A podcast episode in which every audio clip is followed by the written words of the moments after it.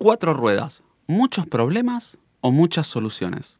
Usar el auto todos los días puede ser muy beneficioso o tener un costo muy alto. No hay término medio. Para entender la situación, seguí escuchando. Mucho mes, poco sueldo, un podcast sobre dinero, billete efectivo, plata, mosca, viva, ingresos, sueldo, pastateca, filo, billuya. Un auto básicamente es dos cosas, una comodidad y una gran aspiradora de nuestros ingresos.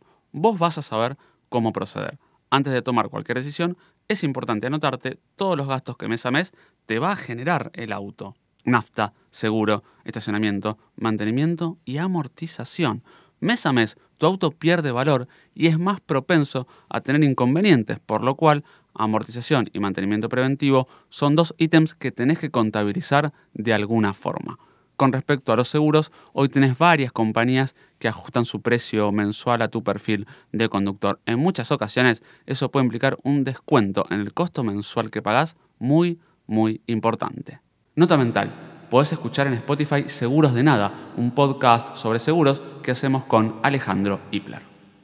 También tenés que tener en cuenta cómo sería la organización de tu vida sin ese vehículo. ¿Cómo llevarías a los chicos al colegio y al club? Las clases particulares, cómo irías al trabajo. ¿Usar el auto te genera más ingresos? ¿Tener un auto te permite ganar más? ¿Y si otro auto te hiciera gastar menos en seguro y patente? Estas son las preguntas que a vos te van a permitir saber cuál es el impacto de tener un auto o dos autos en tus finanzas personales.